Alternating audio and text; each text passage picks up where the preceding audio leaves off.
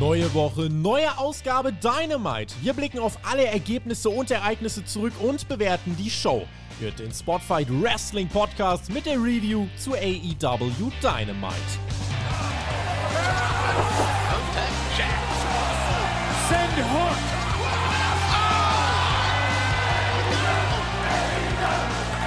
Donnerstag, 23. März 2023. Ihr hört und seht den Spotfight Wrestling Podcast. Ich bin Tobi und wir sind wieder All Elite. Unser wöchentlicher Rückblick auf Dynamite steht an. Wir waren gespannt auf das Follow-up einer, wie wir fanden, wirklich guten Ausgabe letzte Woche. Das Four Pillars Segment, die wieder auflebende Story des Hangman. Es ist viel passiert. Wir schauen mit euch und für euch drauf. Um das zu tun, habe ich tatkräftige und besondere Unterstützung von unserer liebsten Urlaubsvertretung vom Flo. Was geht? Mittlerweile eigentlich auch mehr als Urlaubsvertretung. Du bist angekommen, würde ich sagen. Angekommen ist er. Grüße, ihr Lieben da draußen. Liebe Grüße auch an den Tobi auf der anderen Seite hier.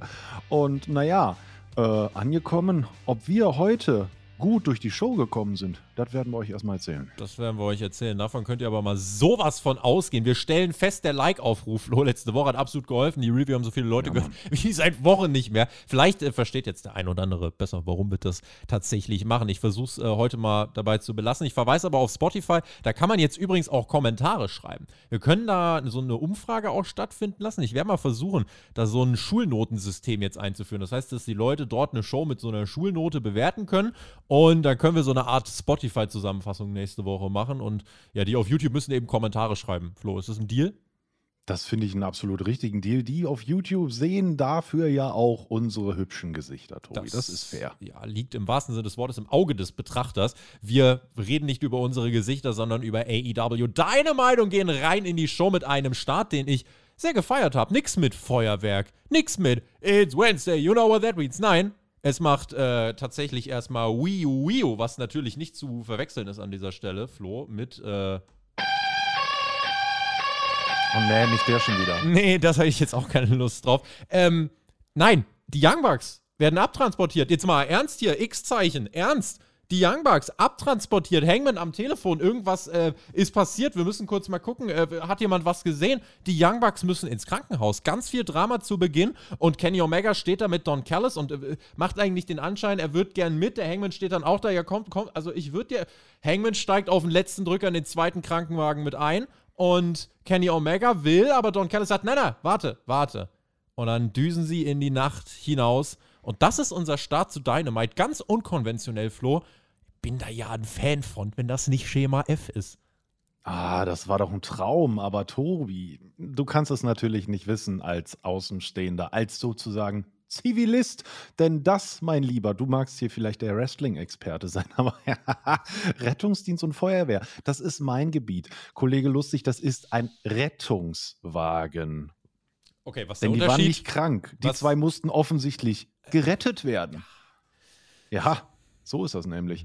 Und äh, ja, aber ich fand es auch super gut. Ich habe erst gedacht, so, hä, was ist denn das für ein Geräusch? Haben die wieder Tonprobleme da bei AEW? da habe ich ja letzte Woche ordentlich drüber abgerantet und wollte auch meine Bewerbung rausschicken. Mal gucken, ob ich das diese Woche schaffe.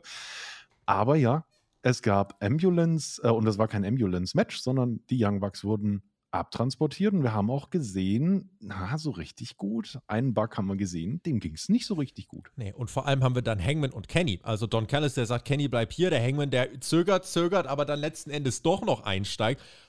Diese Story, die wir jetzt hier aufdröseln, wir werden im Laufe dieser Show noch ein paar Mal drauf zu sprechen kommen. Die Story, die wir hier im Hintergrund haben, ist, dass die Bucks damals den Hangman nicht attackiert haben. Kenny und Hangman waren lang das Tag-Team, die auch Champions waren. Die sind sogar gegeneinander angetreten, daran erinnern wir uns. Und du siehst ja in den Augen von Omega auch wirklich, wie er so hin und her gerissen ist, ja. Und das fand ja. ich eigentlich ganz cool. Damit gewinnt auch ein Hangman, finde ich, mit so einer Storyline, mit so einem Segment gewinnt er gerade für mich mehr an Interesse und Profil als mit einem Deathmatch gegen Lance Archer. Das ist meine Meinung. Und dementsprechend, ja, wir stehen jetzt wieder vor der Story. Auf welcher Seite steht der Hangman? Was ist mit Kenny Omega? Und äh, wo sind eigentlich die Bugs? Also, das greift man wieder auf. Es hat funktioniert und bei mir beginnt es auch jetzt direkt wieder zu funktionieren. Ich habe Interesse dran. Ja, und wir, wir sind ja letzte Woche aus der Dynamite rausgegangen, wo sich der Hangman rumgedreht hat und dann war auf einmal die Show zu Ende. Mhm. Und ich finde, also für mich fühlt es sich jetzt schon nach einem klaren Commitment in Richtung der Young Bucks an, weil er ja in den Rettungswagen einsteigt und wirklich investiert ist. Wenn es ihm jetzt nicht so richtig, also, also er war schon, er war schon aufgelöst und ich glaube, ähm, ja, mit dem Beginn dieser Show bin ich sehr, sehr zufrieden, fand ich sehr, sehr cool. Auch, dass dann nicht direkt erklärt wurde, wer das war und was denn dann jetzt passiert ist, sondern äh, es ist sehr darauf eingegangen worden, auch von Kommentatoren, dass wir im Dunkeln gelassen werden und die selber ja auch gar nichts wussten. Also das fand ich wirklich gut. Ein sehr, sehr schöner äh, Dosenöffner zum Beginn und nicht immer direkt rein in den Ring und direkt ein Match machen. Das erinnert mich so richtig, wenn du, wenn, du an einem lauen Sommertag am Ende so ein richtig schönes Oh. Ja.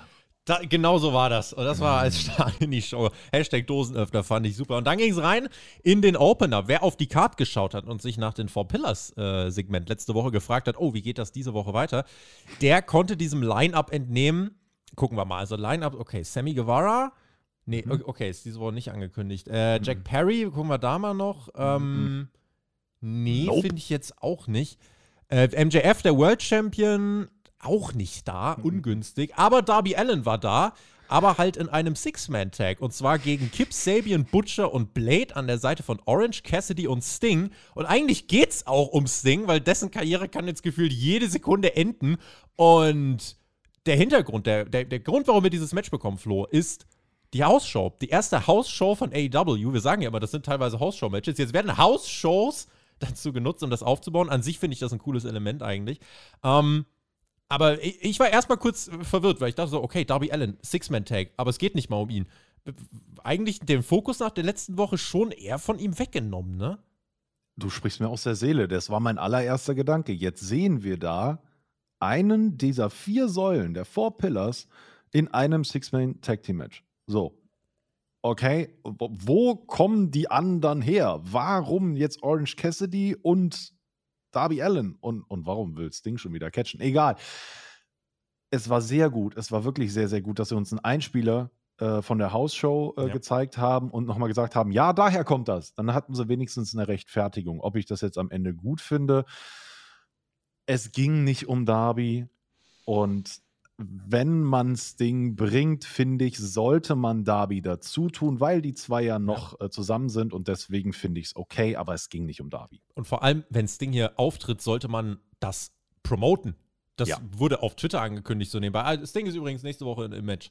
Why? Der Promotet das richtig hart. Also, das ist doch dann, ähm, da- das ist doch eine Sache, die kann ja ziehen und ich würde den inszenieren als, den, als die größte Legende aller Zeiten. Und dann ist das auch für Darby gut, wenn er an dessen Seite steht. Aber insofern muss ich sagen, also, ne, wie gesagt, grundsätzlich auch schön, dass es erklärt worden ist, dass eine Hausshow Implikation auf die Weekly haben kann. Finde ich gut.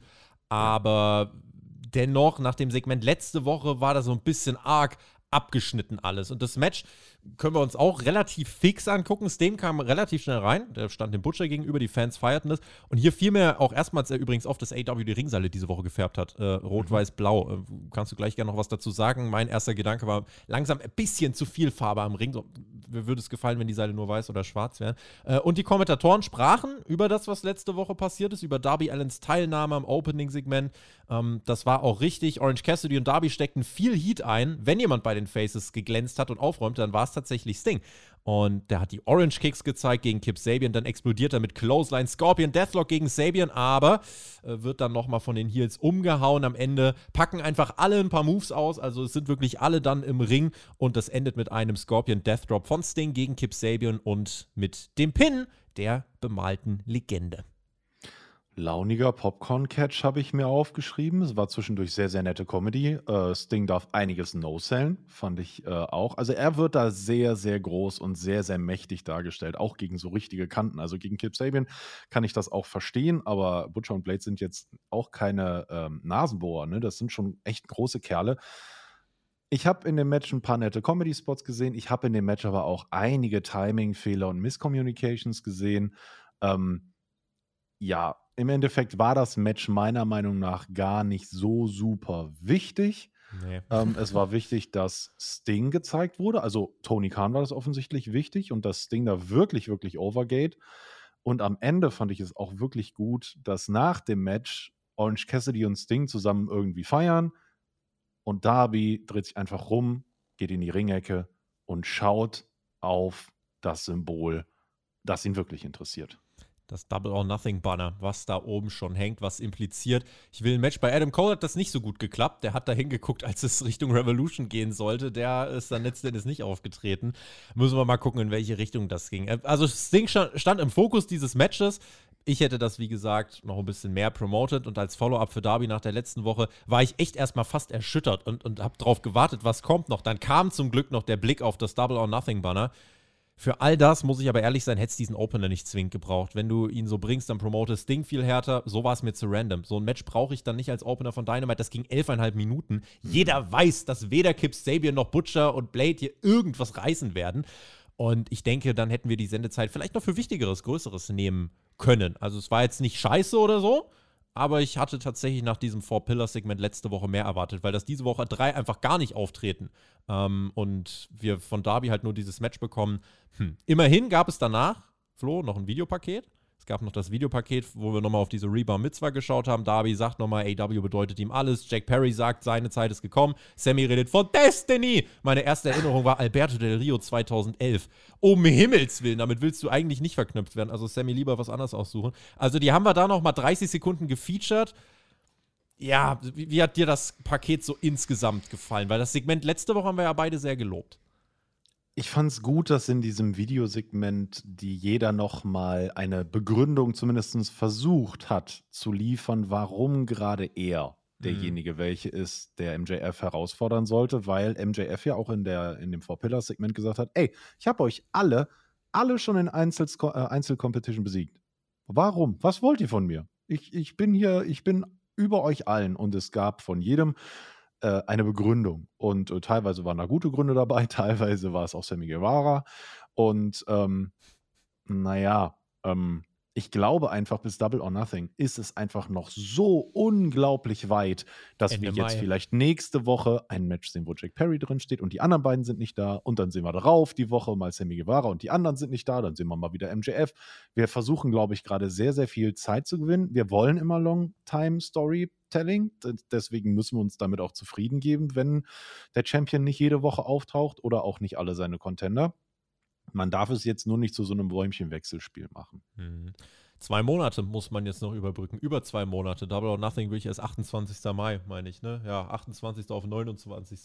Das ist noch ein gutes Stück hin, kann ich euch sagen. Und dementsprechend hat man da noch Zeit zu füllen ich hoffe, man wird das Momentum jetzt nicht einfach wieder abflachen lassen, sondern ich hoffe, da äh, kommt noch ein bisschen mehr. Also diese Woche hätte ich mir vielleicht noch ein bisschen mehr erhofft. Schreibt uns mhm. gerne in die Kommentare, wie ihr das Ganze gesehen habt. Ich habe dir gerade eine Frage zu den Seilen gestellt, äh, die jetzt gefärbt sind. Vielleicht kannst du uns da noch deine Einschätzung kurz ähm, Ist mir ist mir tatsächlich nur passiv aufgefallen. Jetzt ah, hast ja. du es erwähnt, jetzt habe ich es in meinem Nachauge auch gesehen. Hat mich nicht besonders gestört, aber okay. ich finde, ein Ring mit schwarzen Seilen hat immer mehr was Martialisches. Mhm. Etwas, was, ähm, oder weiße Seile hat was krasseres als ein Ring mit bunten Seilen. Und das war ähm, auch der Ring, den wir in Fulda hatten, der hatte ja schwarze Ringseile. Mhm. Und ich finde, das ist nochmal viel bedrohlicher, als wenn das jetzt in den Amerika-Farben da, oder wie es jetzt aussieht, ist. Ja. Schwarz ist so richtig dreckig wie so, ein, wie so ein Arbeitsplatz, so richtig eine Baustelle. Weiß ist ein bisschen edler, elegant. Weiß ist so WrestleMania. Und das Bunte erinnert mich irgendwie an Saturday Morning Slam oder so. Das, das brauche ich dann tatsächlich auch nicht unbedingt. Aber hier, wie gesagt, fand zwar ein bisschen zu viele Farben, aber schwamm drüber. Titelmatch. Es ging um die Tag Team Championship. Wer sich fragt, warum, haben wir euch in der Rampage Review selbstverständlich erzählt auf patreon.com slash spotfight Podcast für alle Supporter jedes Wochenende. Und da gab es eine Konfrontation in der letzten Ausgabe zwischen den Guns und Top Flight vorm Hotel. Und das endete damit, dass die Champions gesagt haben, ja, ihr kriegt ein Titelmatch und dann haben wir tatsächlich auch das Match bekommen. Vorher Excalibur, der uns auch noch sagt, das zog sich weiter durch die Show. Äh, ich habe eine Textnachricht bekommen von Brandon Cutler, der war in dem ersten Wagen, wo Nick Jackson war, in dem ersten Rettungswagen.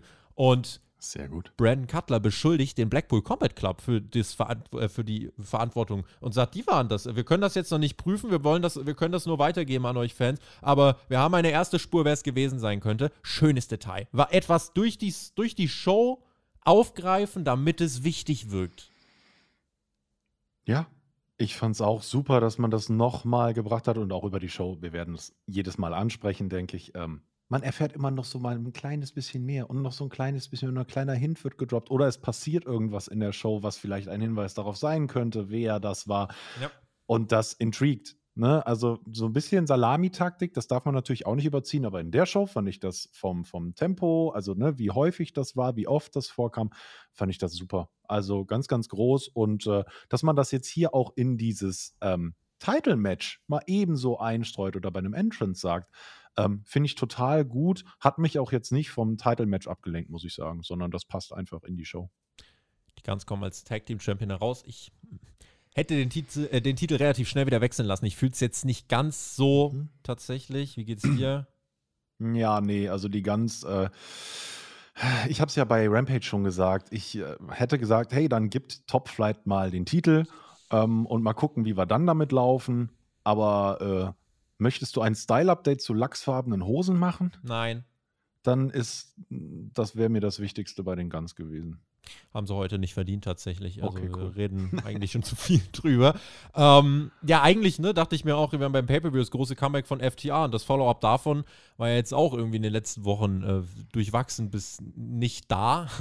Und ja, Topflight hatte eigentlich auch vor ein paar Wochen mal gegen die Young Bucks gewonnen, falls sich jemand dran erinnert. Also die hatten mhm. eigentlich auch Momentum, aber AEW reiht die Entwicklungen zeitlich so weit auseinanderliegend aneinander. Ja, also das auch, weil du gerade das mit den Four Pillars gesagt hast, wenn man das jetzt einfach ne, mit einem Abstand von zwei, drei Wochen immer aneinander reiht, das ist dann kein gutes Long-Term-Storytelling, das ist ein Momentum-Killer, weil diese mhm. Momente dann durch diese schräge Anordnung verfliegen. Und Tony möchte gefühlt aus allem eine lange Story machen. Aus allem. Jeder, jeder Turn, jeder Twist, alles muss eine Story von mindestens zwei, drei Monaten sein. Und das ist zu viel. Das kannst du mit einigen Sachen machen, wenn du irgendwie die Zusammenkunft von der Elite über vier Jahre erzählen willst, do it. Wenn du von MJF die Reise zum Teufel erzählen willst, do it. Aber nicht jeden kleinen Turn über Monate strecken. Ja, da gebe ich dir vollkommen recht. Und manche Dinge sind dann auf einmal so, und übrigens, nächste Woche, dann äh, machen wir das Match, was äh, international, äh, weltweit, da haben wir alle drauf gewartet, mit einem Wrestler, den ja. fast keiner kennt. Das, ja. das ist dann der krasse Gegensatz. Also vielleicht, aber ich, AW ist noch nicht so alt. Ne? Also wir, wir vergleichen ja auch häufig, und, und Tony Khan tut das ja auch immer gerne, äh, AW mit WWE. Ähm, mhm da ist einfach schon so viel mehr Wasser den Rhein runtergeflossen. Die haben so viel mehr Erfahrung, dass ich glaube, sich viele Dinge auch einfach einpendeln müssen. Und deswegen ähm, habe ich immer noch gute Hoffnung. Und das, was wir sehen, ist ja gut. War das Match, was wir gesehen haben, Tobi? War das denn auch gut?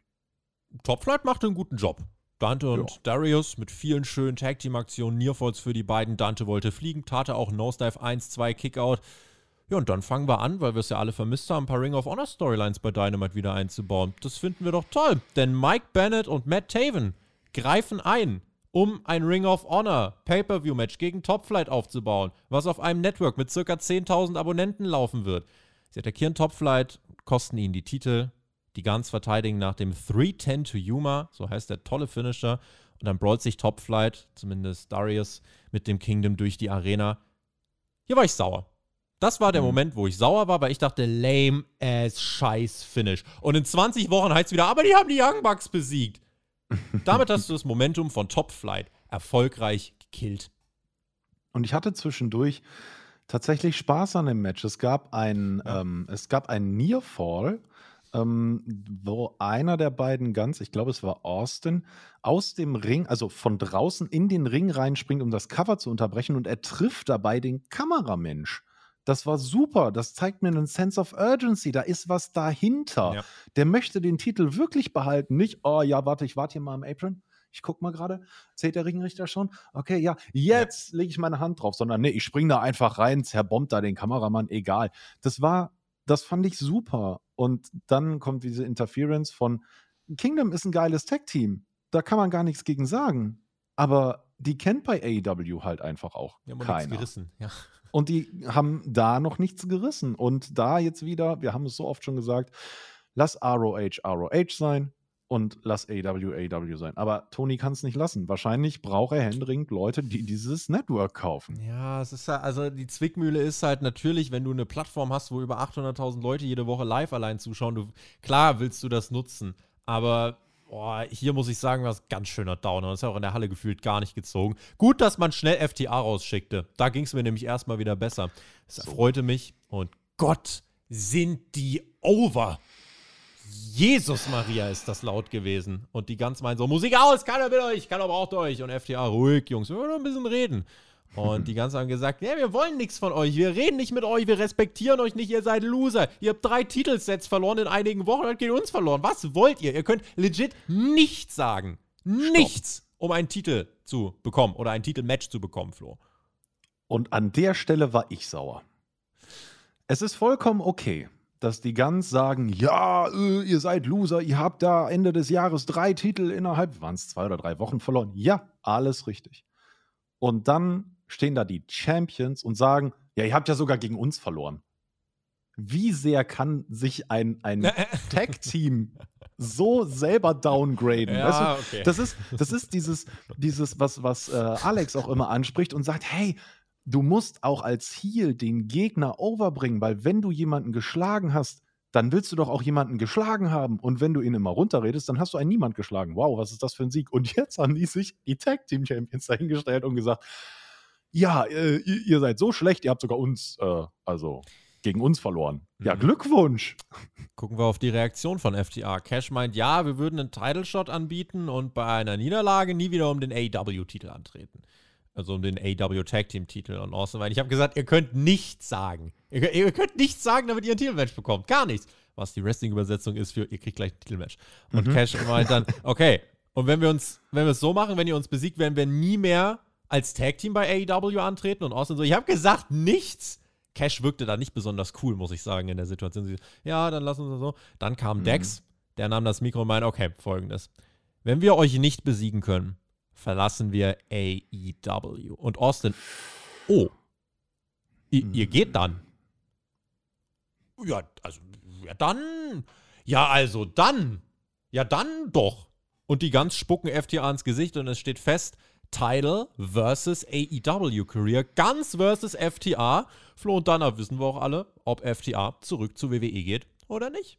Genau mit den Gerüchten wird hier gespielt. Und das muss ich sagen, so sehr ich mich darüber geärgert habe, dass jetzt Top vielleicht nicht den Titel gekriegt haben und dass da, dass da Kingdom rauskam, la la la la la. Mhm. In dem Moment war ich versöhnt und habe gesagt, clever. Da geht man wirklich auf die Wrestling-Bubble ein und man spielt sehr gut mit den Gerüchten um FTA oder sagen wir vielleicht besser The Revival. Mhm. Wer weiß es freue ich mich jetzt zumindest drauf, dass wir das so aufgreifen, dass wir FTA ja. jetzt hier sehen, dass das Titelmatch kommt. Wir haben gehört, FTA ist so over und die waren so lange nicht bei Dynamite. Das sind Stars. Das sind wirklich Stars, ja. wenn die rauskommen. Und eine Bitte, nicht jetzt nochmal zehn Wochen warten, sondern la, lass uns das doch, lasst uns das doch jetzt tatsächlich. Ey, das können wir in zwei Wochen machen. Nächste Woche ja, vielleicht nochmal eine Promo rein. oder nochmal ein Sieg von FTA mit Kampfansage danach. Die sollen nächste Woche, ganz ehrlich, nochmal ein Squash-Sieg von FTA. Richtig schön dominant, Promo hinterher. Ganz, das wird nächste Woche mit euch passieren und dann wollen sie ihren Title-Shot. So, und dann kriegen sie den und gut ist. Und dann hast du es doch. Also fände ich super, das jetzt einfach mal knackig in drei Wochen zu erzählen. Das müssen wir nicht weiter strecken. Weil wer will die ganze jetzt nochmal exzessiv für zehn Wochen seinen Rachen reingedrückt bekommen? Ich nicht. Lieber Toni Kahn, du guckst ja immer unsere Review. Hey Toni. Das wissen wir. Super lieb von dir. Team Toflo hat genau einen Feature-Request. Verkack's halt mal nicht. Rückblick auf Tyre Valkyries Squash-Sieg bei Rampage. Jade Cargill gefällt das alles gar nicht. Und äh, ja, der Tyre ist frech, die steht mein Finisher. Rechtsanwalt Mark Sterling hat sichergestellt äh, mit einer Verfügung, dass sie den nicht mehr benutzen darf. Tyre Valkyrie darf diesen Finisher nun nicht mehr benutzen weil er so aussieht wie der Jaded. Ähm, das, ob das jetzt rechtlich ding- und wasserfest ist, überlasse ich jetzt mal den Experten. Jedenfalls sagt Layla Gray, ja, sie wird diese Verfügung bei Rampage am Samstag übrigens, wird sie die überbringen, denn sie hat auch selbst noch ein paar harsche Worte für Tyre Valkyrie und oh. damit dürfte der zweite Tyre Squash bei Rampage aufgebaut werden oder Beatdown, wie auch immer. Ja, aber dann wenigstens mit jemand, der in Verbindung mit Jade Cargill steht. Das kann ich nachvollziehen. Das finde ich immer noch besser, als wenn wir irgendjemanden Local Talent oder sonst irgendwas nehmen. Ja, dass wir Smart Mark Sterling sehen müssen, überzeugt mich jetzt auch nicht. Und dass man neuerdings Markenrechte auf Finisher hat, ist eine relativ dünne Story, was mich am meisten aufgeregt hat. Äh, ich habe mir das aufgeschrieben. Ähm, Kagel hat sich den Finisher äh, schützen lassen.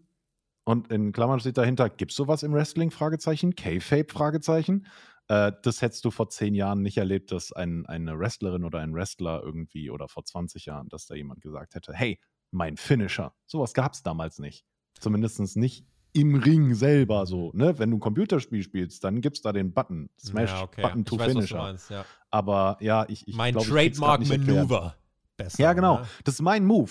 Das hätte gereicht. Aber warum ja. nennen wir das jetzt Finisher? Ja. Mal gucken, es gibt ja auch, also Stipulations, das gab es in den letzten Jahren auch immer hier, Move XY ist gebannt in dem Match. Ja, das, könnte, äh, das könnte man in dem Fall machen. Aber man baut jetzt mit Taya mal wirklich einen größeren Namen auf und ich bleib dabei. Ich finde, sie könnte Jade Cargill besiegen, wenn man das wollen würde. Jade Cargill würde mit, also die Streak ist nichts wert, leider, finde ich. Dementsprechend, ja, es braucht eine Story und die hat man jetzt. Ich hoffe, die Story wird nicht nur erzählt durch Beatdowns, und Squash-Matches, sondern auch inhaltlich. Ich möchte eine Promo von Taya Valkyrie hören. Was stört sie an Jade Cargill? Warum mhm. ist sie eine Plage für diesen Titel? Das können wir machen. Und dann bitte äh, ein ordentliches Titelmatch. Da können beide gewinnen. Und dann hätten wir um den TBS-Teil mal wieder ein bisschen Fahrt aufgenommen. Fände ich gut. Ja. In einem herrlichen Nation of Domination Ganzkörperstrampler. und mit der Weisheit einer Eule Kommt. Repräsentiert er einen Mann, der größer ist, als er gerade dasteht? Stokely Hathaway. Mit der Firma. Die ist aber vom Ringverband. Kommentatoren erklären uns, ja, es gibt jetzt Stokely gegen Hook. Und das ist eine epische, monatelange Erzählung, die heute kulminiert. Ich gehe davon aus, dass Tony das wahrscheinlich wirklich glaubt. Die eigentliche Story, und die ist aber auch wirklich eigentlich auch gut, ist Ethan Page gegen Matt Hardy. Was Hook da jetzt genau zu suchen hat, okay, der könnte größere Sachen machen, aber schwamm drüber. 23 zu 0 steht der gute Mann. Weiß gar nicht, ob man den Hausshow-Sieg gegen Ethan Page mit äh, reinzählt. Wir wissen ja, Hausshow bedeuten, be es bedeutet ja was, eine Hausshow. Ich meine, der Opener wurde heute so aufgebaut. Und ja, Hook kommt raus, bestreitet dieses Match. Stokely meint Breaking News. Ich bin nicht medical cleared und weil das so tragisch ist, möchte ich hiermit meinen Karriererücktritt verkünden. Das war sehr lustig. Er übergab you eine. deserve it. er übergab eine, Nettung, äh, eine, eine äh, Quittung für 3,50 vom Netto mit Edding aufgekritzelt an Justin Roberts. Da stand he's sick. Ja? Und Justin Roberts so, äh, sorry, können wir, nicht, können wir nicht zählen lassen. Das ist keine ärztliche Freistellung. Das Match musste stattfinden. No DQ. Und die jagen sich erstmal. Hook springt da durchs Publikum. No stellt die Offensive von Stokely. Und Stokely nahm Bums. T-Bone hm. draußen auf die Matte. Also das hat ordentlich gescheppert. Und Hook greift dann zu einer Stahlbarrikade, entscheidet sich gegen die Tische. Mhm. Unterm Ring. Finde ich schlau, dass auch mal jemand sagt, warum soll ich die Tische nehmen? Weil wenn ich auch da wirklich so eine, eine Stahlbarrikade nehmen kann. Stokely greift leider zum Feuerlöscher, während die Firma Backstage zuschaut. Und damit kann er sich etwas Zeit zum Atmen verschaffen. Und Hook muss sich äh, ja, das ganze weiße Zeug aus dem Gesicht kratzen und greift dann, äh, Stokely greift dann auch noch zu einem Stuhl, die Crowd chantet Hook, Hook, Hook. Und der schlug dann mit dem Stuhl zu. Der nimmt sich den von Stokely und schlägt mit diesem Stuhl zu. Und Hook machte keine halben Sachen. Es gibt den Exploder auf die Guardrail. Eins, zwei. Aber Hook hat noch nicht genug. Es gibt nicht die erste Pinfall-Victory, sondern den Red Rum. Aber Stokely ist komplett down and out. Und Hook gewinnt dieses Match in etwas mehr als drei Minuten. Für das, was es sein sollte, Flo, war es eigentlich ganz unterhaltsam, muss ich sagen. Streich das eigentlich. Ich fand das super. Ich fand das vom Entrance von Stokely Hathaway bis zum Ende des Matches einfach nur klasse. Ich hatte richtig Bock zu sehen, wie Stokely auf die Nase bekommt. Ich hatte richtig Bock zu sehen, wie Hook abgefuckt da in der Ecke steht und denkt sich, ja, kann ich die Wurst jetzt platt machen oder nicht? Ähm, das war super. Auch wie Stokely sich bewegt hat, das war alles in Ordnung. Und Hook hat so safe gearbeitet, wie es nur irgendwie ging. Das hat man schon gemerkt. Er hat ihn schon ganz schön mit seinem Tanz schon angepackt. Vor allen Dingen, was den Stuhl angeht. Da hat er den immer schön auf die Ringmatte gehauen und dann Jetzt, so halb okay, auf den Rücken abgelegt. Ey, warte. Äh, wenn wir was von Finishern erzählen dürfen, dann darf ich hier an der Stelle auch K-Fape brechen. Und was mir ganz wichtig ist als Einsatzkraft, was für ein weißes Zeug sollte der sich aus dem Gesicht wischen? Das ist gefrorenes CO2. Das, das, das geht einfach sofort weg. Keine Sorge, Okay, da war überhaupt nichts an, an, an deinem Goldjungen dran. Er darf nur nicht zu tief einatmen, aber das hat man ihm wahrscheinlich vorher gesagt. Denke. Naja, und wir haben zwischendurch immer wieder die Firma gesehen. Ja. Und das hat mich am aller, allermeisten gefreut, weil Matt Hardy ist einfach Comedy Gold, wenn er Ja. versucht zu schauspielern. Und am Ende des Matches sag- hat er wirklich versucht, Ethan Page in ein Match gegen Hook reinzuquatschen. Und ich bin sehr gespannt, ob das funktioniert. Denn genau das ist es nämlich. Matt Hardy sagt backstage zu Ethan, ey, du bist es, du kannst Hook besiegen. Da erwähnte man jetzt tatsächlich aber nicht, dass es dieses Match bei der Hausshow am Sonntag erst gab und Hook dort Ethan Page besiegt hat. Dabei war doch die Hausshow-Story-Begründung für den Opener. Hm. Hm. Ah. Nächste Woche. Gucken wir mal, wie es mit Hook weitergeht. Das, äh, ja, ich hoffe, das Ding ist jetzt abgeschlossen. Nächste Woche. Ist nicht abgeschlossen? Nein, Äh, das geht weiter. Wir werden weiter Comedy Gold mit der Firma und Hook haben. Es tut mir leid für dich wegen Hook, aber ich finde es wirklich gut. Ich finde das tausendmal besser als QTV.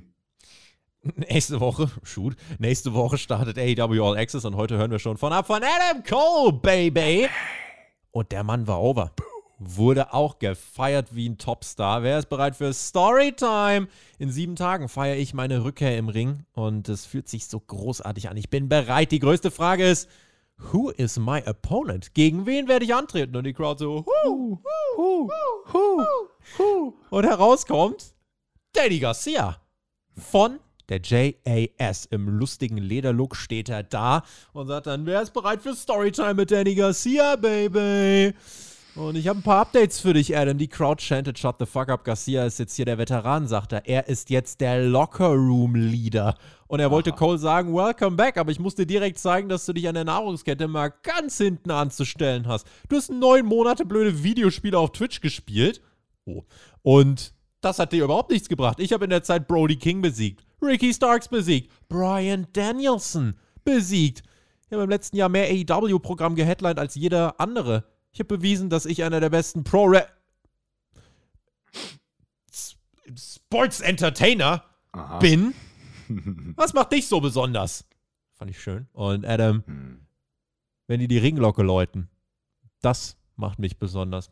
Eines Tages bist du vielleicht hier ganz vorne dabei, denn du hast definitiv was drauf, aber die JS hat dich echt richtig manipuliert. Du hast ganz schön Oberwasser bekommen. Ich kann dich auch mit neun Monaten Ruhestand besiegen. Ich bin immer noch Adam Cole, Multi-Time World Champion. Wenn du verrückt genug bist, Garcia, you're on. Cole, Garcia, first time ever nächste Woche. Aber sieh das nicht nur als Match, sieh das nicht nur als meine Rückkehr.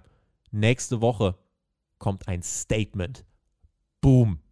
Geile Punchline und ein sehr starkes Segment, fand ich. Super Segment. Adam Cole ist over. Die Fans gehen steil, wenn er rauskommt. Ja. Und sie waren bereit für Storytime und wollten sich was anhören. Und dann kommt da Daniel Garcia raus. Er sah aus wie ein Tokyo-Mitglied, äh, Tokyo Hotel-Mitglied ohne Facepaint, aber labert sich dann da einen rum. So ganz falsch liegt er ja nicht. Er hat die Leute ja besiegt, aber so ganz fair, so ganz fein war das halt nun mal eben nicht. Und ähm, das ist ja auch nicht seine Art. Er ist ja schließlich äh, kein Pro-Wrestler, sondern Sports-Entertainer. Und äh, das gehört da ja zum guten Ton, nicht fair zu gewinnen. Und ich muss ehrlich sagen, die beiden, da freue ich mich wirklich drauf, weil Garcia im Ring zu sehen, finde ich gut. Können wir gerne so machen.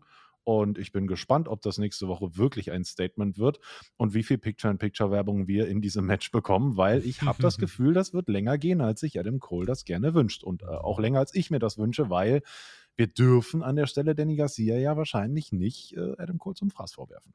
Bin ich auch gespannt, ob vor allem die JAS da eingreift, weil von der Mhm. haben wir sonst diese Woche nichts weiter gesehen. Sehr schönes Detail, dass Garcia sagt, äh, er ist ein toller Pro-Rap. Oh, oh. mega. Das fand ich schön. Ey, ganz ehrlich, wenn wir mit den Bucks und Omega wieder in die Richtung gehen, geht doch mit Garcia bitte zu dem, was er auch nicht zu Ende gebracht hat und macht da weiter, weil ich habe das Gefühl, da war Garcia so over wie ewig nicht. Mhm. Und ansonsten, es hat auch ein bisschen erklärt, ne, wir haben bei Rampage drüber geredet, warum hat man Garcia jetzt diesen Sieg gegen Brody King gegeben? Wir verstehen, es war so ein bisschen das Präludium, weil man eben nun das Match gegen Adam Cole aufbauen möchte. Ich freue mich drauf. Das kann im Ring sehr stark werden. Adam Cole und Danny Garcia, das ist was, wo ich sage, ey, habe ich Bock drauf. Die Story ist das Adam Cole Comeback, also das ist auch nicht einfach nur eine random Ansetzung. Man hat eine Promo davor gehauen. Das war, wie es im Lehrbuch stand, fand ich. Ich habe hier gar nichts dran auszusetzen. Ich fand es auch gut. Fand ich sehr gut. Kann man so lassen. Kommentatoren sprechen wieder über die Young Bucks und vor allem über Kenny Omegas mentalen Zustand nach dem, was heute passiert ist. Alex Marvez ist backstage, ohne zu klopfen, dringt er in die Umkleide von Kenny Omega ein. Der steht dort mit Don Callis und Marvez geht da rein und Kenny sagt, das sind meine besten Freunde, die sind im Krankenhaus, ich sollte auch da sein. Und Don Callis, nee, pass auf, Kenny, Kenny, du weißt ja, ich bin Optimist. Bei mir ist das Glas aber mehr halb voll als halb leer. Verletzungen passieren, die beiden im Krankenhaus, ey, das kann das Beste sein, was dir passiert ist. Heute du hast ein Singles-Match voller Fokus. Du bist der God of Pro Wrestling. Dann geht er nochmal in die Kamera, der Don Callis. Leute, der God of Pro Wrestling, heute kommt er zurück. Das wird ein Must-See-Main-Event. Und damit hat er das erste Mal sich sehr verdächtig gemacht, fand ich insgesamt. Ich habe mir hier aufgeschrieben, Don Callis kann AEWs Paul Heyman werden, wenn man das möchte und wenn man nochmal einen unnötigen WWE-AEW-Vergleich bringen möchte. Ähm, aber, aber, gutes Segment, auch wir greifen zwischendurch jetzt nicht nur auf, was ist mit dem Hangman, was ist mit den Bugs, sondern was macht das Ganze mit Omega. Und das fand ich war ein schöner kleiner Einblick und ein nächstes, äh, ja, der nächste, nächste, das nächste Zentimeterstück von diesem roten Faden, der sich durch diese Show gesponnen hat. Ich finde, der Vergleich zwischen Don Callis und Paul Heyman trifft voll ins Schwarze, denn man hat auch in der, in der Art und Weise, wie es geschauspielert war, gesehen, dass die Interaktion mit, mit Kenny, er hat schon wirklich versucht, ihn zu überzeugen von dem und er war am struggeln und dann hat er die Kamera bemerkt und dann macht er mal eben so eine super Promo, ja, wir haben uns riesig drauf gefreut und ole ole und genau ähm, das, das fand ich super gut, um den Zwist zu zeigen. Naja, vielleicht stimmt da ja was mit Don Callis nicht ganz so. Und was ist da mit dem Hangman? Die erste Saat wurde hier gesät. John Moxley trifft auf Stu Grayson Letzterer wurde von AEW wieder unter Vertrag genommen.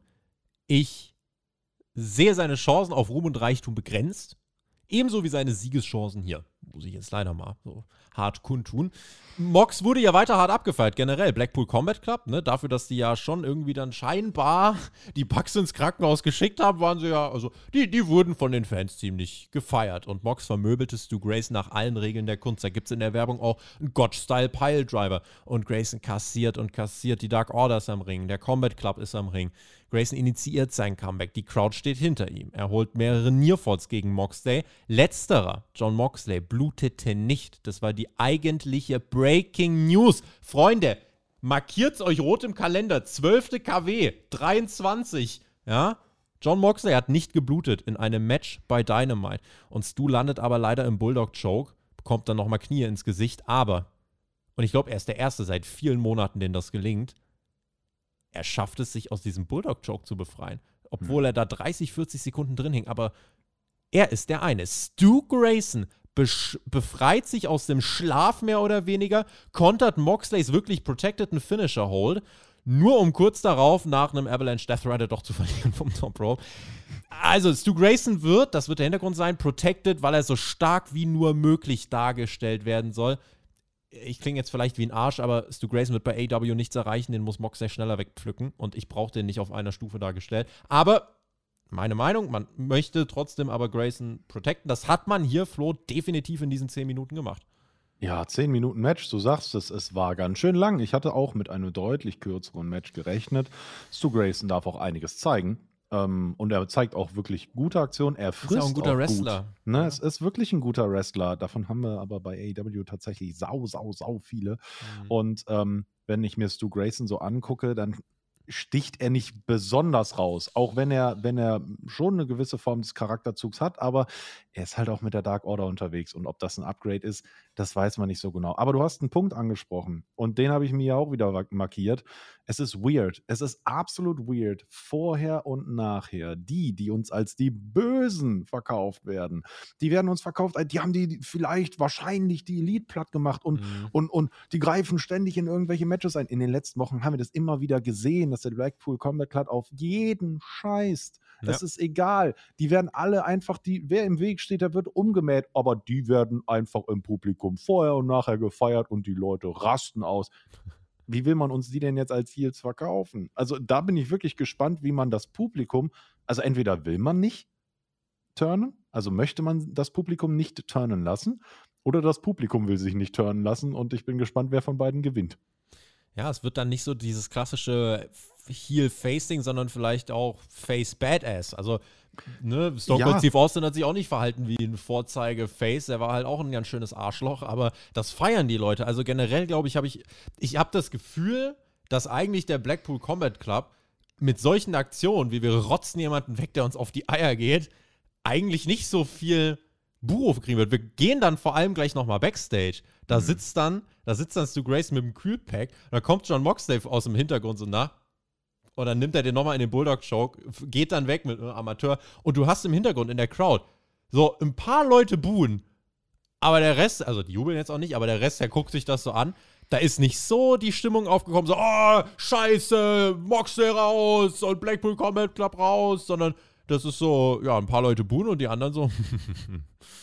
ja, die werden sich einfach denken, das ist die logische Konsequenz. Ja. Also, ne, es ist okay. Ich finde es okay, aber dann darf man uns die nicht als, ähm, also, ne, wenn wir, wenn wir sagen, die haben die Elite ins Krankenhaus geschickt, was haben denn die Elite gemacht? Also, ne, wenn wir sagen, ja, die, die rotzen einfach jeden weg, der ihnen im Weg steht, okay, cool.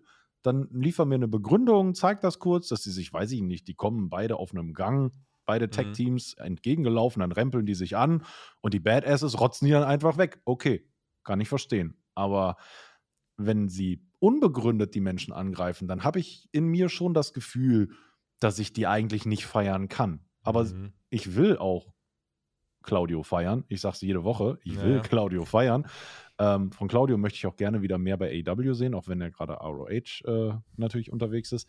Aber ja, da muss ich mir schon ein bisschen mehr liefern als einfach nur, ja, die, die haben sie platt gemacht und die haben sie dann auch platt gemacht und dann haben sie sich da noch mit irgendwem geprügelt. So, mh, hm, sind die jetzt böse oder sind die einfach nur geil darauf, sich mit anderen Leuten die Kasse nach hinten zu hauen? Erklärt's mir. Ricky Starks auf jeden Fall nicht so heiß drauf, über Juice Robinson zu reden. Seine zweite Backstage-Promo in Folge. Und er meinte, er muss jetzt hier rumstehen, sagen, dass ihn Juice Robinson nervt. Es geht ihm so auf die Eier, Alter. Whatever, das juckt eh keinen mehr. Es muss sich im Ring klären. Rampage, Juice, ich bin da. Entweder du kommst oder lässt es halt bleiben. Es macht nichts mehr mit mir. Und Ricky verkörpert so richtig dieses innerliche, warum mache ich das? Was soll die ganze Scheiße? Wo ich mir denken kann, Ricky, ich kann relaten. Ich kann relaten, Flo. Aber an einer Stelle, an einer Stelle musste er mal ganz kurz innehalten. Das hat man gemerkt, als er dann gesprochen hat, so ja, ich bin bei Rampage, also, da bin ich vollkommen bei dir. Und dann hat er was gesagt, ich weiß nicht mehr genau, was es war. Und auf einmal wurde er ein bisschen größer ja, und intensiver. Gesagt, und dann hat er fast die F-Bombe platzen ja. lassen. Und ja. musste sich dann ganz schnell wieder zurück und sagte, ja, okay, dann sehen wir uns halt nächste Woche vielleicht. Richtig, richtig, ja. Ich glaube, er wollte irgendwie sowas in die Richtung sagen, äh, boah, es ist, äh, ja, fuckt ihn ab, es geht mhm. ihm auf die Eier und da hat er dann ein bisschen Kontenance wahren lassen müssen. Das hat auch eine schöne Crowd-Reaktion bekommen. Ja, also Ricky Starks ist zu schade, um einfach nur in 30 Sekunden an Backstage zu stehen. Punkt. Ja, und dafür, bra dafür brauche ich nicht Butcher, Blade und Kip Sabian fast zwölf Minuten in einem Opener. Sage ich euch, wie es ist. Man promotete weiter Kenny Omega gegen El Hero del Vikingo ich würde sagen, der Großteil der AEW-Audience hat kein Match von letzterem gesehen. Ich gehöre da wahrscheinlich zu einem kleineren Prozentteil, die da was gesehen haben. Aber AEW pushte das hier unter der Maßgabe, wenn ihr nicht wisst, wer das ist, ihr werdet sehen. Hm. Bei Rampage hatten wir noch ein 30-sekündiges Videopaket dazu. Wir reden nachher im Main Event nochmal drüber, würde ich vorschlagen. Ne? Aber das hat man auf jeden Fall im Laufe der Show mehrfach. Unser International Dream Match, International Dream Match, International Dream Match, International Dream Match wirklich reingehämmert. Bin gespannt auch auf die Quoten. Lest ihr dann übrigens auch auf Twitter at spotfight.de. Ich denke, was du jetzt ablesen kannst, ist mit QTV, dass du dich da nicht so wirklich mit befassen möchtest. Ich sag mal mhm. so, Ray Phoenix wurde bei Rampage von Hobbs besiegt. Alex Abrahantes wurde jetzt hier aufgezogen, das hat man nochmal im QTV gemacht. Dann wurde wieder viel äh, gelacht. Es wurde über den gehackten Twitter-Account von Dave Meltzer gesprochen. Und, das ist eigentlich das Irritierendste, Powerhouse Hobbs war diese Woche einfach nicht mal mehr da. Auch dass Wardlow diese Woche wieder hätte auftauchen können. Nee, sie haben halt jetzt seine Kreditkarte, sie begehen halt öffentliche Straftaten, mehr oder weniger. Mhm. Aber ja, also Powerhouse Hobbs ist nicht da, Wardlow ward nicht gesehen, der wusste scheinbar nicht, wo AEW diese Woche ist oder irgendwas dergleichen. Und ja, also der TNT-Title ist die Gigabaustelle von AEW, muss ich sagen. Das, ja, und da rettet auch die Ansetzung nichts jetzt für Freitag. Hobbs gegen Penta, so, okay. Ja, wir haben den einen Lucha Brother jetzt platt gemacht, dann machen wir jetzt halt den Gibt anderen. doch noch den zweiten, guck mal. Ja. Ja, guck mal, kann ich auch. Und dann wahrscheinlich beide gegen Hobbs oder so, keine Ahnung. Die schneiden den Titel durch, falls sie den gewinnen. Äh, bei QTV habe ich mir tatsächlich nur ein Wort äh, aufgeschrieben. Da steht nur, okay. Mehr hat das mit mir leider nicht mehr gemacht. Ich hatte mich letzte Woche noch drüber gefreut, weil es so trashig war. Aber heute war es einfach unbedeutsam. Zweite Woche schon von der Klippe gestürzt. Ja, es ist wirklich so. Weil es war wirklich einfach unbedeutend, weil nicht mal Will Hobbs war da, du hast es gesagt, um Wardlow ging es nicht. Und das ist, also vielleicht ist das für den ein oder anderen Twitter-Account-Inhaber interessant, ja, weil die wissen, ich wusste zum Beispiel gar nicht, dass Dave Meltzers Account gehackt wurde, weil ihr habt keinen Twitter. Und äh, dann ist mir das halt auch total Wumpe. Brauche ich nicht. Brauche ich einfach nicht. Hat jetzt keinen weitergeholfen. So Nee. würde ich jetzt wahrscheinlich auch sagen. Gucken wir, ob das nächste weitergeholfen hat. Tony Storm gegen Sky Blue. Die Damen äh, leider erneut in einem Spot, der schwierig ist. Es ist der, ja, oft als Death Spot verschriene Platz eben kurz vor dem Main Event. Das ist eine Ansetzung. Was soll ich euch sagen? Tony Storm, Sky Blue. Siegerin ist klar. Sky Blue hat im TV, glaube ich, nahezu alles verloren. Holt ihre Siege, wenn dann nur bei, bei äh, Dark, Dark Elevation. Und es ist dann halt leider das klassische Spiel. Die Crowd reagiert nicht wirklich. Tony dominiert die ersten Minuten. Nach der Werbung Comeback von Sky Blue. Nier von nach dem Enzigiri. Kaum bis keine Heat für Storm. Ruby Soho lenkte den Ref ab, als Sky Blue in Einroller landete. Das kostete ihr aber dann insgesamt schließlich das Match. Hip Attack, German und dann ein Storm Zero von Tony. Und die nächste Niederlage für Sky Blue und ein Sieg der Tony Storm. Ja. Weiterhilft? Fragezeichen. Ich gucke ja keine Filme, ne? Aber ich weiß, dass es da draußen einen Film gibt, der heißt Und täglich grüßt das Murmeltier. Den möchte ich jetzt gerne Ist das, ein, umbenennen. ist das ein Film? Ist das ein Sprichwort? Ja, das auch, aber es gibt tatsächlich einen Film. Echt? Es geht da wohl um eine Person, die immer, jeden, immer diesen gleichen Tag im Leben erlebt. Dafür, dass du keine Ahnung von Filmen hast? Äh, das das habe ich mal in so einem Trailer gesehen, keine Ahnung. Ähm, auf jeden Fall, ich habe seit Wochen das Gefühl, dass ich mich in der AEW Damens Division in einer Zeitschleife gefangen fühle. Ich Mm. sehe jedes Mal dasselbe. Hm. Und selbst die Protagonisten sind gleich. Sky Blue hat doch jetzt, hat die nicht gegen Ruby letztens erst verloren oder war es gegen Soraya? Äh, haben wir Ja, nicht genug? Also Saraya sind da keine anderen. Frauen? Kann man da nicht mal was machen? Kann, kann er da mal wen anders hinstellen? kann er da mal was anderes bucken? Ach nee, nee. Ich will da auch gar nicht so lange drüber reden. Das ist es meiner Meinung nach einfach nicht wert. Und wenn ihr wisst, was ich, oder wissen wollt, was ich daran blöd finde und es noch nicht wisst, dann hört doch einfach mal Rampage oder Dynamite von letzter Woche. Oder von vorletzter. Oder von, von vor, oder vor, von vorletzter. davor. Oh, ja. davor, ja, genau. Nach dem Match kommen Rio und Willow Nightingale mit dem Save. Es ist das, ja, ich habe ich hab mir auch aufgeschrieben, es ist das gleiche Segment wie letzte Woche, nur in leicht anderer Besetzung. Lustig war, oder, na, was heißt lustig? Etwas unglücklich fand ich, wie Rio dann versucht, bedrohungsvoll dazustehen mit diesem getapten Stahlrohr, was gefühlt größer ist als sie. Das, Auf jeden Fall ist es dicker als ihre Arme. das, ja, ich denke mir so, get the story going. Jetzt einfach wochenlang Filler nach Filler. Da kühlt auch das einfach weiter ab. Das bringt dann keinem was. Dementsprechend, ja. Also man hat eine Story bei den Frauen, aber sie klickt nicht so richtig. Britt Baker war diese Woche nicht da. Jamie Hater hat wegen Visum äh, die Zeit im UK verbringen müssen. Rumpf, denke ich nur. Bei AW Rampage am Samstag, das heißt, die Review gibt es für euch am Sonntag, haben wir Hobbs gegen Penta, TNT Championship, Tyre Valkyrie gegen äh, Layla Grape, wir haben Brody King gegen Jake Hager, wir haben Ricky Starks eine Challenge gegen Juice Robinson und wir haben The Kingdom gegen The Acclaimed. Logisch. Und nächste Woche bei Dynamite dann Adam Cole gegen Daniel Garcia und mehr gibt's bei Rampage. Ja, Ja. Was soll ich dazu sagen? The Kingdom gegen The Acclaimed. Das war für mich auch der logische nächste Schritt für The Acclaimed. Ja, da Auch sehe ich die. auch mal wirken lassen, alle mal. Ah, denkt an den Dosenöffner von vorhin. Das waren noch gute Zeiten. Vor, vor 40 Minuten. Da war die Welt noch in Ordnung, Flo. Ah, warte, Tobi, jetzt wird es doch wieder Yes. besser. Jetzt kommt doch das Match, auf das wir alle gewartet haben. Richtig, richtig. Weltweit. Mhm. Der Main Event, das International Dream Match, stand an Kenny Omega gegen El Hijo del The Kingo.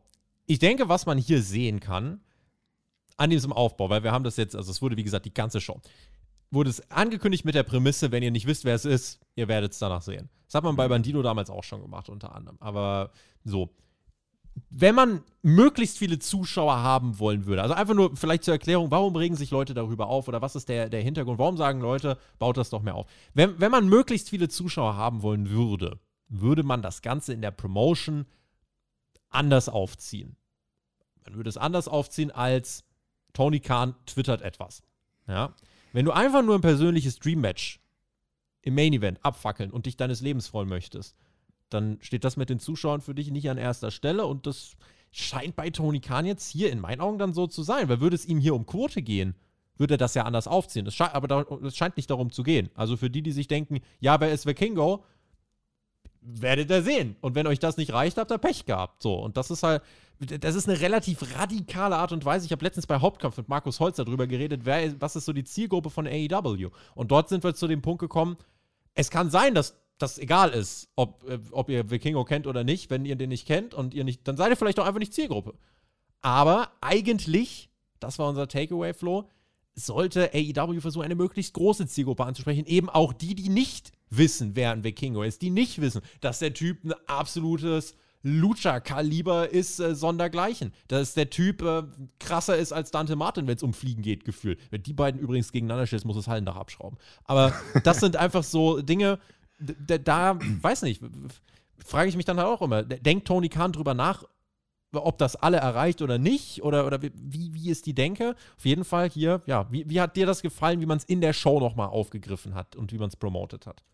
Selbst wir hatten darüber gesprochen ähm, dass wir oder dass ich als Casual da nicht unbedingt die Zielgruppe bin, die da angesprochen werden soll, sondern ich glaube, da möchte Tony Khan seine Freunde abholen und seine, seine Leute, die die Woche, weiß ich nicht, 20, 30 Stunden Wrestling schauen und wirklich jede einzelne kleine Promotion kennen und die ganzen Wrestler kennen. Und ich Gut, finde. So kleines Triple A jetzt auch wieder nicht, aber red weiter für mich äh, als Casual, also ja, geh ja, auf ja. die Straße, frag die Leute nach dem Undertaker. Die meisten Leute werden sagen, kenne ich. Das ist doch der mit dem Hut. Und die anderen, äh, äh dann fragst du mal nach Triple A und dann werden die sagen, hä? Ich kenne nur Triple H. Ich kenne nur Triple H. Ja, immerhin, das wäre ja was. Nein, aber ich finde, Tony Khan muss sich da auch nach oder nachwirken nochmal die wunderbare Beleidigung an der Stelle gefallen lassen, die MJF ihm zugesprochen hat. Oh. Und äh, Deswegen, ähm, ja, das muss er sich meiner Meinung nach gefallen lassen. Trotzdem fand ich es gut, wie sie das über die Show gezeigt haben. Und ganz ehrlich, wenn du mir hier Dante Martin gegen diesen Hijo del Vikingo, also hör mal, wenn die beiden in Super Saiyajin Stufe 3 schalten, dann musst du aber wirklich das Dach abschrauben. Das wird krass. Und ich fand auch, das war alles krass, was wir gerade, ja. was wir dann gesehen haben. Das ja. war groß. Von ganz am Anfang bis ganz zum Ende. Ich bin sehr gespannt, eben wie das funktioniert bei den, bei den Quoten, ob einfach so dieses, äh, glaubt uns, ist ein krasser Typ, bleibt dran und dann seht ihr schon. Mhm. Wir gucken einfach mal, ob das in den Quoten funktioniert hat oder ob der Main Event eher ein bisschen schwächer abgeschnitten hat, weil dann müsste man sagen, okay, das reicht den Leuten nicht. Einfach zu sagen, glaubt uns mal, der ist krass, reicht den Leuten dann vielleicht nicht. Aber das sehen wir dann einfach mal. Es war das lang erwartete AEW-Debüt, so wurde es uns verkauft. Der Sohn des Wikingers, so die Übersetzung von Excalibur. Es liegt in seinen, in seinen Genen. Seit der Geburt ist es in seinem Blut. Und dann kommt er raus, El Hijo del Vikingo, zu Anstandsreaktionen, würde ich sagen. Also die Leute haben das ja als Dreammatch verkauft bekommen. Also ich würde ich würd schätzen, so 30 bis 40 Prozent aus der Crowd kannten ihn. Der Rest war eher so, okay, das ist ein Dreammatch, so, let's go. Ja. Aber dann kam Kenny Omega. Und Alter. den kannte jeder. Das war der Star. Das war die Attraktion, Inszenierung, Introduction, der komplette Entrance, ein Epos und endlich mal wieder, endlich mal wieder dachte ich, geil, so hast du mal wieder einen Topstar inszeniert, auch bei einem Entrance von A bis Z. Und Don Callis steht auch daneben. Er freut sich, weil er muss ja jetzt gerade die Aufmerksamkeit nicht teilen. Nicht mit den Bugs, nicht mit Adam Page. Er ist nur mit seinem Kenny Omega da. Und Vikingo der dachte sich, kein Bock auf die Scheiße und springt beim Entrance direkt auf Kenny drauf. Mit einem Dive. Ein lupenreiner Heal, habe ich gedacht. Lass den Omega nochmal ankommen. Und die Crowd chantet für Kenny und Vikingo. Es hat drei Minuten gedauert. Und dann hat er mit seinen Springboards, Reverse Hurricane Run. Ich kann es euch gar nicht alles sagen. Für diesen Mann gilt keine Schwerkraft. Was die abgerissen haben War heftig.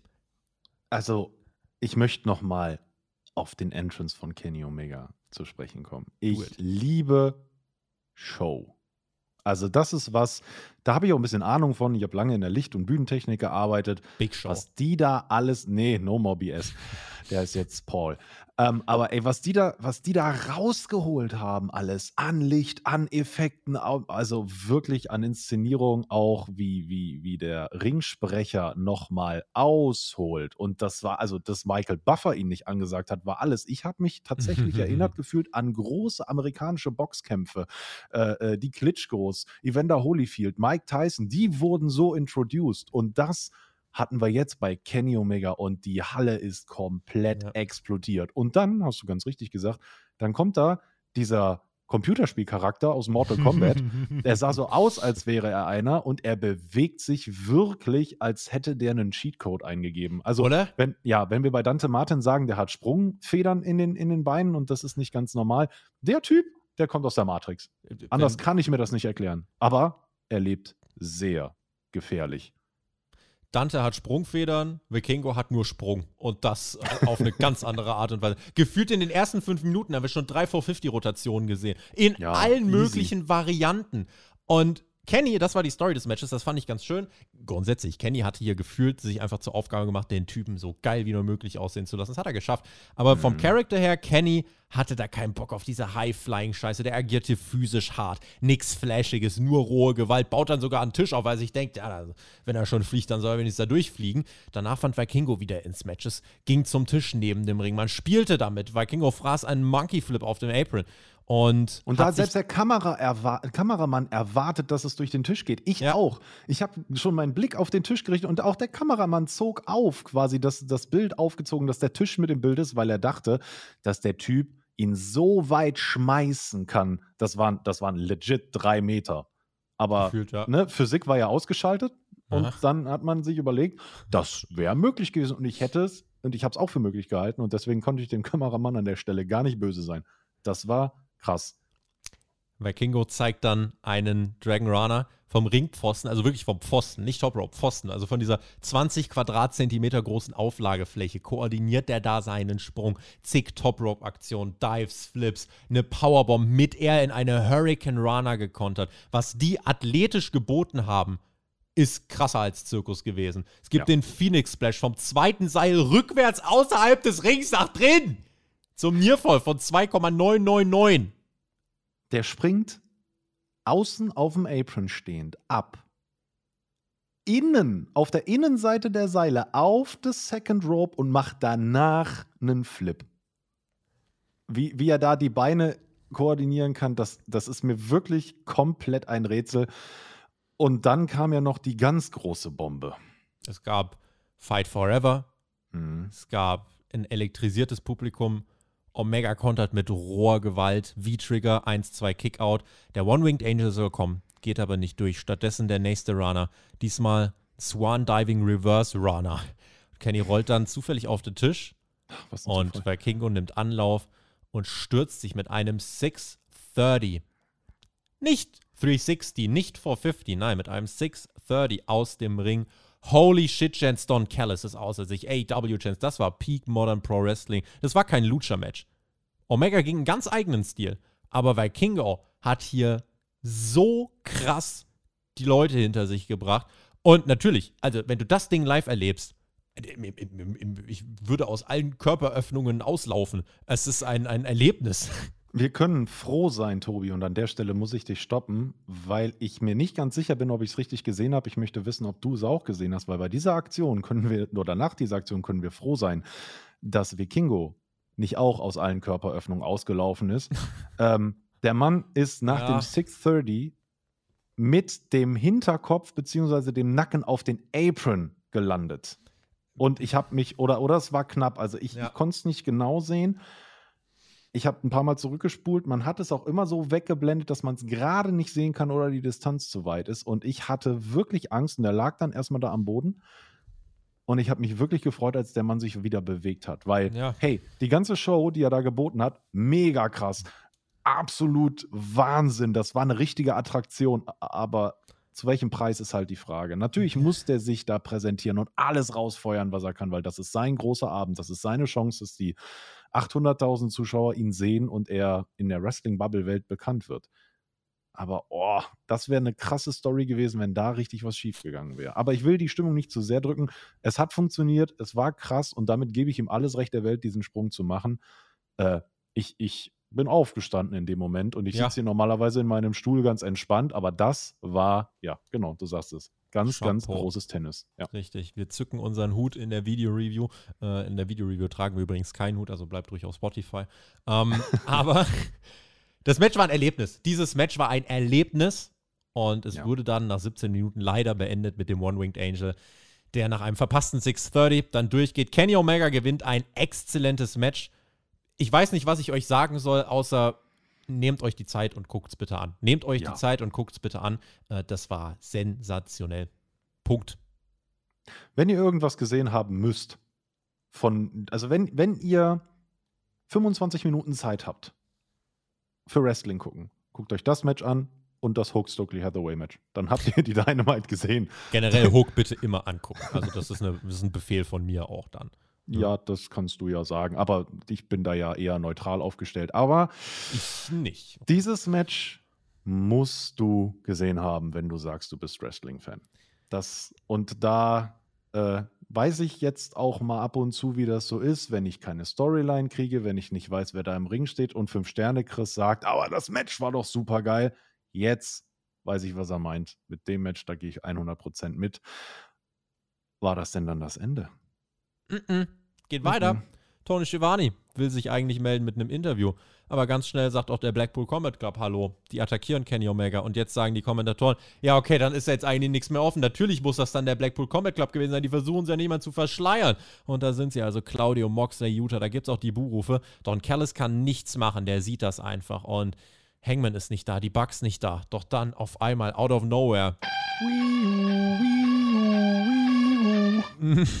Nein, jetzt kommt nicht der Typ mit der Gitarre. Nein, Keine nein. Sorge.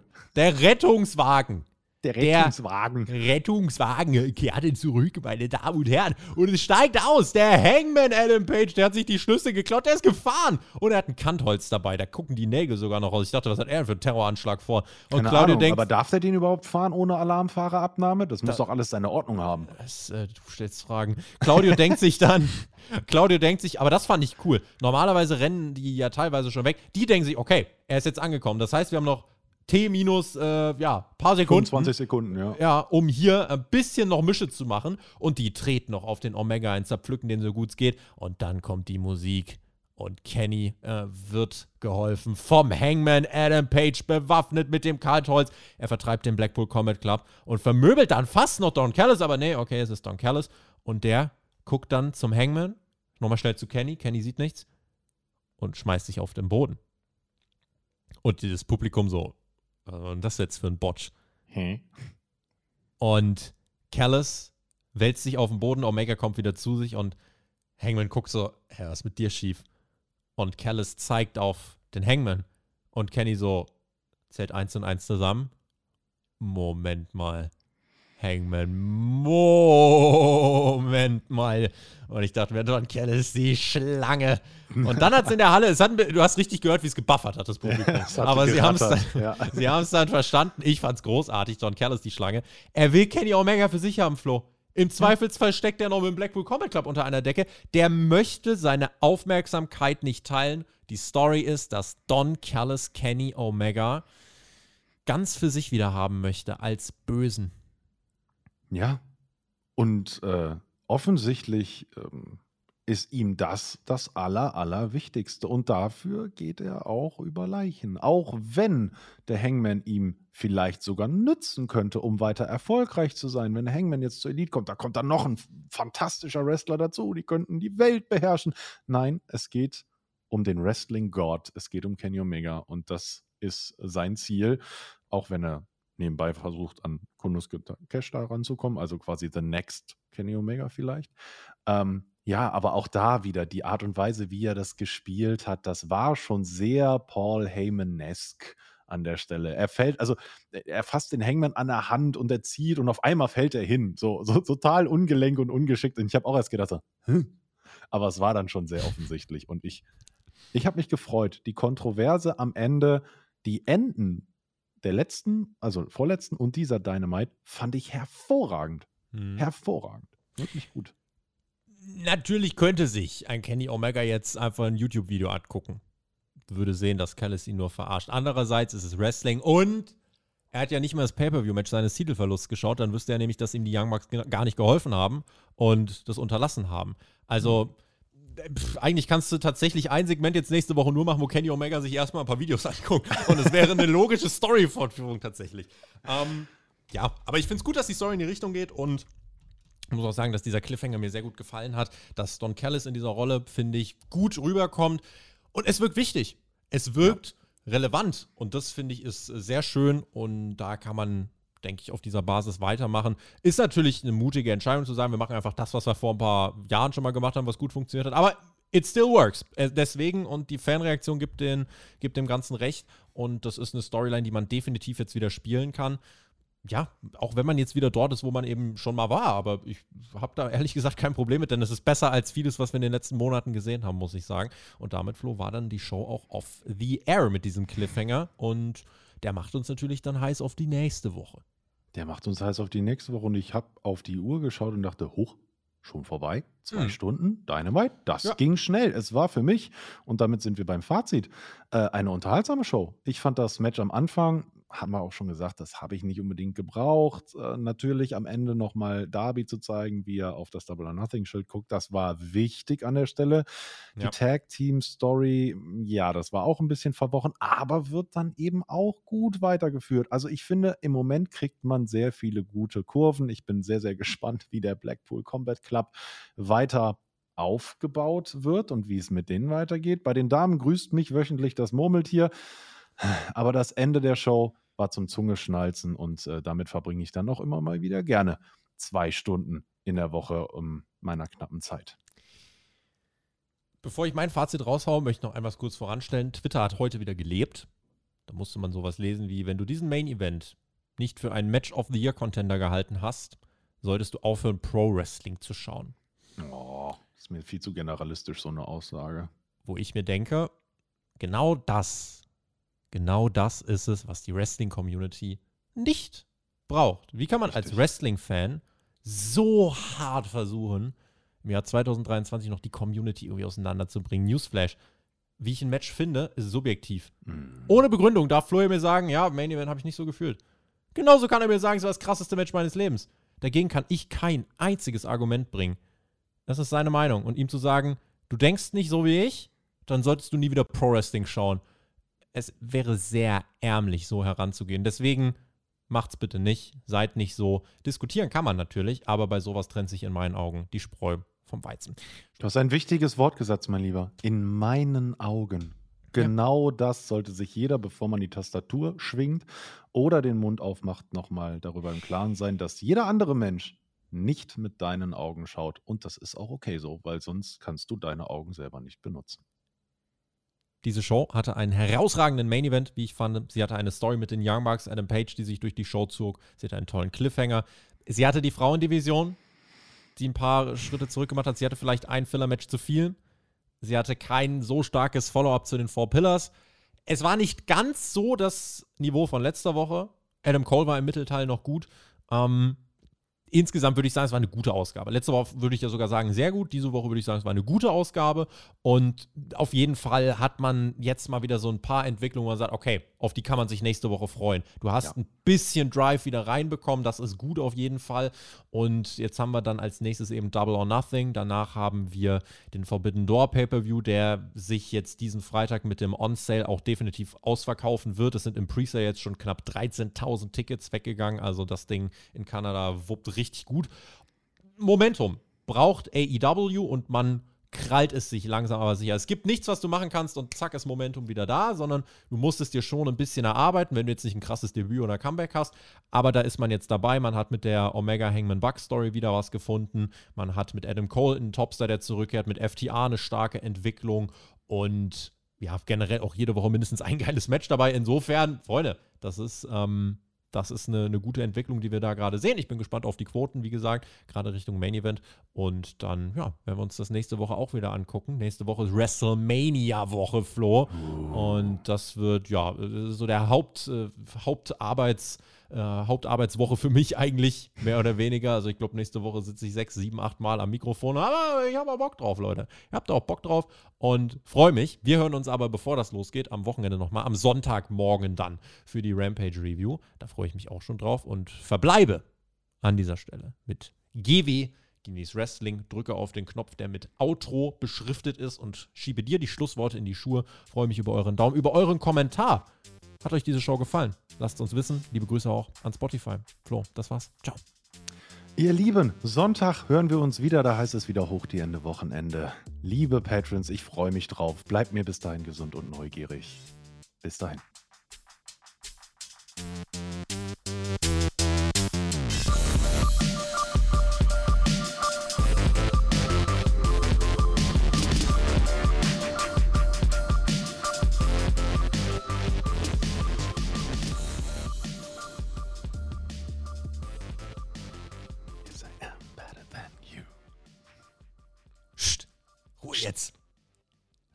Schon raus. Ach so. Mach aus. Mach aus. Tschüss. Wo ist der Knopf? Äh, tschüss.